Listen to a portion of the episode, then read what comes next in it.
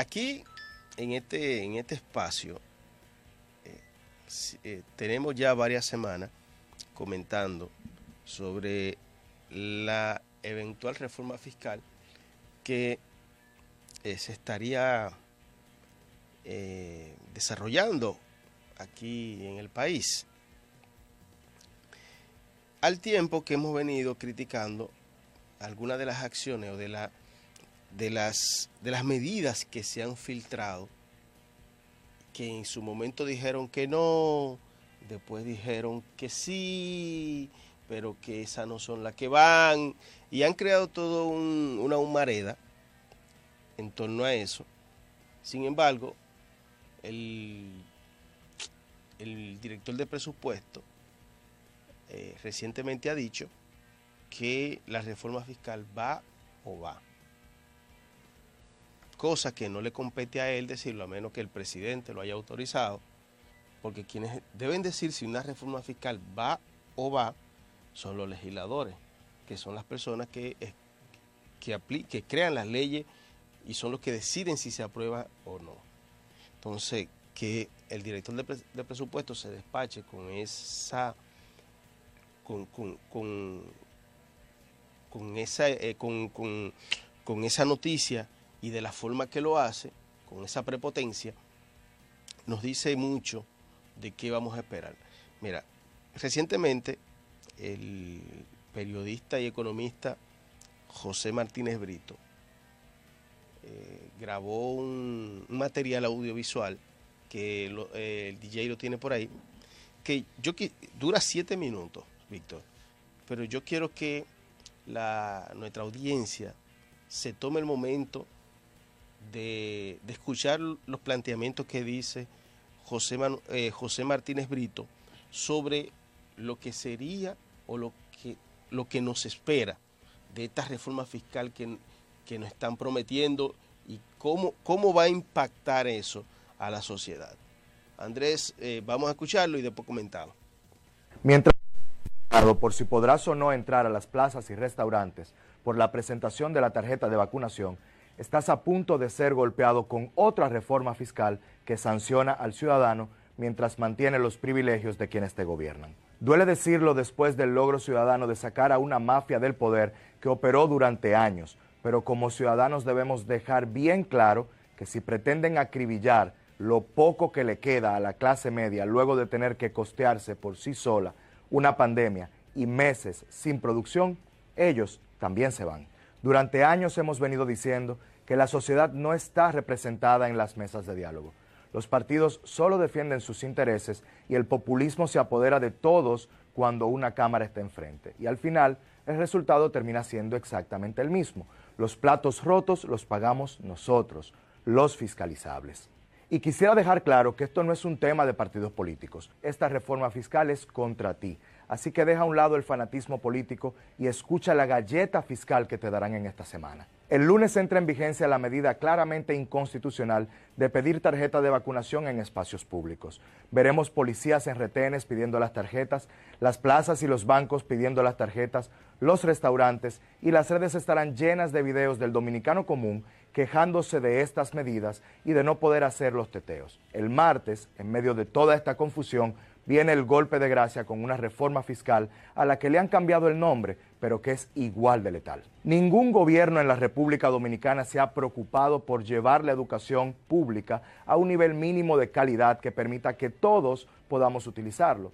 El único aliento que teníamos era que los gastos de colegios y universidades privadas los podíamos deducir del pago de impuestos sobre la renta. La propuesta ahora es quitarnos eso también, por lo que lo que pagues de colegio y universidad lo van a calcular como si fuese una ganancia y tendrás que pagar impuestos por educar a tus hijos. Si hacen esto, también se van. Históricamente los servicios de salud de calidad en República Dominicana han sido un privilegio, porque no todo el mundo puede pagarlos. Seguimos pagando impuestos para sostener un sistema de salud con deficiencias garrafales, pero que resulta un negociazo para quienes nos gobiernan. Sin embargo, para ellos esto no es suficiente. Ahora van a proponer ponerle impuestos también a la salud privada. Esto significa que los que usamos obligados seguros privados y complementarios, porque la salud pública no sirve, ahora tendremos que pagar impuestos por esto, como si fuese un lujo. Así que prepare su bolsillo para el aumento en las consultas, las diferencias y los procedimientos de salud. Da pena que las enfermedades catastróficas en República Dominicana provocan día a día la quiebra de familias enteras porque ni las cubren los seguros ni los cubre el Estado y a los que nos ha tocado que tenemos que recurrir a financiamiento para tratar a nuestros familiares, ahora vamos a pagar impuestos por el financiamiento y también vamos a tener que pagar ITEVIS por el servicio médico. Así que si usted no es millonario o no tiene redes robustas para ponerse a pedir dinero por Instagram para salvarle la vida a un familiar porque no tiene cuarto, cuídese de enfermarse porque esto es solo para ricos. O la otra opción, y es que si hacen esto, también se van. El impuesto sobre la renta ahora será de un 35% de tu salario. ¿Te das cuenta por qué debes dejar a un lado el fanatismo político y ponerte a pensar en tu familia más que en tu partido? Pero esto no es todo. El impuesto sobre la renta a las personas físicas será de un 35%, pero el de las personas jurídicas será de un 30%. Poca gente entiende lo que significa esto y de hecho muy poca gente sabe lo que paga de impuestos actualmente. Pero para ponerlo sencillo, tienes un pequeño negocio, de cada 100 pesos que te ganas, pagarás 30 pesos y cuando transfieras ese dinero a ti mismo como dueño del negocio para pagar tu casa, el colegio, el préstamo, todo, vas a tener que pagar otro 35% más. Por ende, de cada 100 pesos que te ganas en tu negocio, 35 son tuyos y 65 son del Estado, que todavía al sol de hoy no te garantiza ni siquiera servicios básicos de calidad. El argumento para esto será decirte que somos de los países que menos pagamos impuestos y que los países desarrollados tienen un mayor impuesto sobre la renta. Pero el problema grave con esta teoría es que en los países desarrollados el Estado te garantiza salud pública de calidad, transporte público de calidad, educación de calidad, energía eléctrica constante, seguridad, mientras aquí todavía estamos con el hashtag policía no me mates. ¿Comprendes el problema grave que esto supone? Si siguen con estas, también se van. Esta reforma fiscal se come el 40% de los ingresos de la clase media y más del 35% de los ingresos de los trabajadores. Este no fue el cambio que nos prometieron, presidente. Usted mismo decía que la vía no era aumentar los impuestos, sino bajarlos y aumentar la recaudación. Y todos nos comimos esa idea. Y la mayoría votó por usted para que fuese presidente. Nos va a dar con la de mitos, presidente, como hacían los gobiernos anteriores es que al final todos son iguales. Esto sin desarrollar lo que la reforma significaría para la producción y la cultura. Es más, para que ustedes estén claros, les dirán que les bajarán el ITEVIS de un 18 a un 16, pero que ampliarán la base. ¿Saben lo que esto significa? Revisa la factura del supermercado de la compra que hiciste este fin de semana y chequea las frutas que compraste y ahora súmales un 16%. Y eso es lo que pagarás por ellas, después de la reforma, claro. Ahora haz lo mismo con el arroz, el pan, el aceite, la harina, hasta el agua. Dale lápiz. ¿Y qué me dices del marbete? Si tu carro cuesta menos de 10 mil dólares, antes pagabas 1.500 pesos y ahora pagarás 2.500. Y si vale más de 10 mil dólares, apriétate la correa porque vas a tener que pagar hasta 10 mil pesos por el marbete. Y esto no es justo. Con esta reforma fiscal no habrá desarrollo, no habrá seguridad y esto va a incentivar la informalidad se reducirán las recaudaciones. Presidente, usted eso lo sabe, no lo está viendo. La pandemia la pagamos nosotros, las exoneraciones las pagamos nosotros, los combustibles caros y de baja calidad los pagamos nosotros, la seguridad la pagamos nosotros, la salud la pagamos nosotros, la educación la pagamos nosotros. Ya no podemos más. Este es un momento para que el Estado nos abrace, no para que nos dé una patada por las nalgas que nos termine de lanzar por el precipicio en el cual nos, nos, encontramos parados justo al borde. No, presidente, no es justo y usted lo sabe y muchos de sus colaboradores también lo saben. Este no es el momento. Y hablando en lenguaje llano para los compañeros, si hay reforma, no hay reelección. Es tiempo de ir preparándonos como ciudadanía las reuniones deben iniciar en cada provincia tal como lo hemos hecho antes. Desempolven su ropa negra dominicanos. Si hay reforma fiscal, bajo estas condiciones, la convocatoria es automática. Nos vemos en la plaza. Eh, difícil, difícil, pero es la realidad. A eso nos están empujando con la reforma fiscal. dejamos, dejamos este audio para que la, la gente reflexione un poco y que entienda que no se trata de fanatismo político. Esto le va a afectar al del, al, al, del PRM, al del PLD, esto le va al de la fuerza del pueblo. Esta reforma fiscal se va a llevar a todo el mundo, menos a la clase alta. Nosotros no nos vamos a cansar en este espacio de denunciar lo que está mal. Eh, recientemente habíamos comentado también declaraciones de la primera dama de la República. El domingo fue. Sí, que luego... Macana, profesor, macana. Sí, luego... Palo para todo el mundo. Luego... Digo, iba a comenzar, ¿tú sabías? Sí. Ayer también eh, hacíamos eh, una crítica a las medidas que que ha establecido el gobierno con respecto a las medidas restrictivas para aquellas personas que aún no se han vacunado. Michelle, pero es que te entra temas así tan, tan pausado y a mí lo que me da es ganas de, Es que no, no queda... Pero hoy, ¿tú sabes qué dijo el Ministerio de, Salud Pública hoy? No queda de. Eso varía la medida. Sí. Ya las iglesias, por favor, no es obligatorio. Ya lo, Ni en los espacios de salud pública. Ya no es obligatorio. siempre, siempre están tomando medidas para después recular que eso te dice la precaria planificación del Estado. Pero siempre hay algo nuevo, yo no sé, eh, eh, y, lo he dicho siempre aquí, Víctor, yo creo que es que hay un complot para eh, desacreditar el gobierno, para que quede mal. No sé si es que hay algunos sectores internos que quieren crecer a, expensa de la mala reputación del gobierno.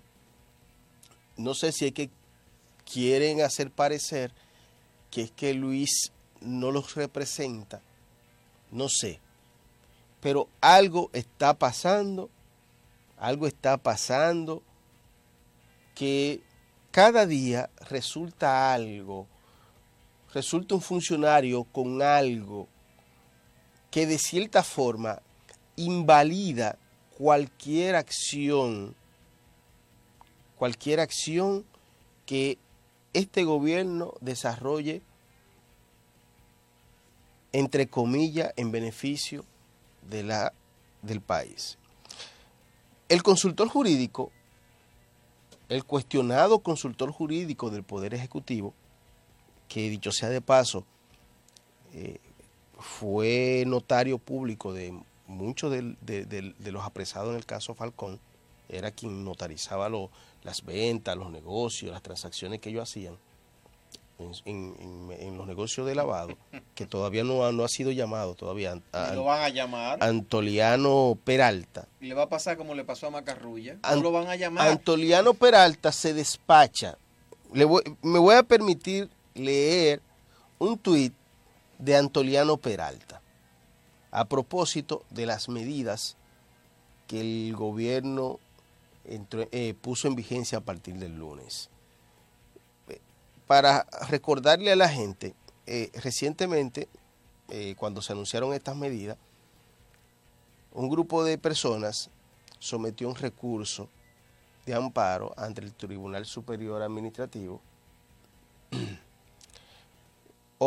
con una oposición alegando de que estas medidas son inconstitucionales. El, tribunal conoció ayer eh, y eh, pospuso para hoy, era para, la audiencia. para hoy la audiencia. Me voy a tomar eh, un momento para leer lo que dice Antoliano Peralta. Tal vez quienes argumentan contra la legalidad de la resolución que exige tarjeta de vacunación tengan razón. Oye, Dice él que tal vez lo que argumentan contra la legalidad, lo que dicen que es ilegal, dice que tal vez tengan razón desde, el punto de vista jurídico. Están apoderados los tribunales y ellos decidirán. Aspiro a que si resultan gananciosos, para entonces el nivel de vacunación haya llegado a un nivel que disminuya el contagio. Este tipo, porque no, no creo que merezca el respeto de, de la población, del país, este tipo lo que es un cínico. Este tipo, junto con el gobierno, lo que se están es burlando del país. ¿Cómo es posible que el consultor jurídico, la personas, la persona encargada de asesorar al presidente en materia legal, en materia legal que cada decisión que tome el Estado Dominicano se ajuste a, los principios de ley, que cada decisión que tome el Estado Dominicano preserve los derechos de los ciudadanos. ¿Cómo es posible que la persona responsable de eso se despache con este tipo de planteamiento? Diciéndole al pueblo dominicano que el presidente Luis Abinadel conscientemente y arbitrariamente está sometiendo al pueblo al castigo, está sometiendo al pueblo a la miseria, con tal de que de aquí a que el tribunal decida, emita una sentencia, emita la sentencia, que como la va a emitir y va a ser favorable, porque no, oye, el 90% del planteamiento que, establece esa resolución es inconstitucional, el 90% es inconstitucional, él espera que de aquí a allá, como la gente va a estar hastiada, como la gente va a estar sofocada, como la gente se va a hartar de que en todos lados le estén pidiendo la, la tarjeta, como la gente se va a cansar de que la policía lo esté atropellando, de las amenazas, que la policía le, esté dando golpes, de aquí a allá la gente se va a vacunar y vamos a alcanzar los niveles que el Estado requiere de vacunación. no lo dije pero no, no, pero es loco que se está volviendo. No lo dijo cualquiera. Un conocedor de derecho oye, si, y el asesor en materia si lo, si lo digo yo, Víctor, si lo digo yo que soy un don nadie, Víctor, no, no fuera nada. Si fuera yo que agarrar esta tribuna, que la escuchan tres gente, no fuera nada. Pero que lo diga este pendejo. Este pendejo que le estamos pagando a nosotros, los ciudadanos, para que nos defienda jurídicamente, salga con ese disparate. Y así ellos, oye, lo vimos anterior en el, en el video, en el audio anterior, con respecto, con respecto a la reforma fiscal. La gente se está hartando. Ay, caramba. Mira, hay personas. Ellos tienen razón, lo que levantaron el, proceso de amparo ante el tribunal administrativo. Ellos tienen razón. Pero cuando el, tribunal falle. De aquí a que falle. Cuando el ¿verdad? Ya nosotros vamos a ver, vamos a haber resuelto lo que queríamos. ¿a dónde vamos a Víctor, parar, Mira, tú sabes que tú sabes que hay gente, Víctor, que son muy pacíficas. En este país y en, el mundo entero. Pero son pacíficos hasta que los ven, le ven la cara de pendejo. Esta gente del gobierno dominicano le está viendo la cara de pendejo al pueblo. Señores, son más de 100 los que se están pronunciando, gente que nunca ha opinado de política, gente que trabaja y nunca ha ganado un peso de política, Víctor, que se están ya pronunciando en contra de los atropellos. La gente se está hartando. Y la gente se va a tirar a la calle. La gente se va a tirar a la calle. Pero, diablo. Andy, llévatelo.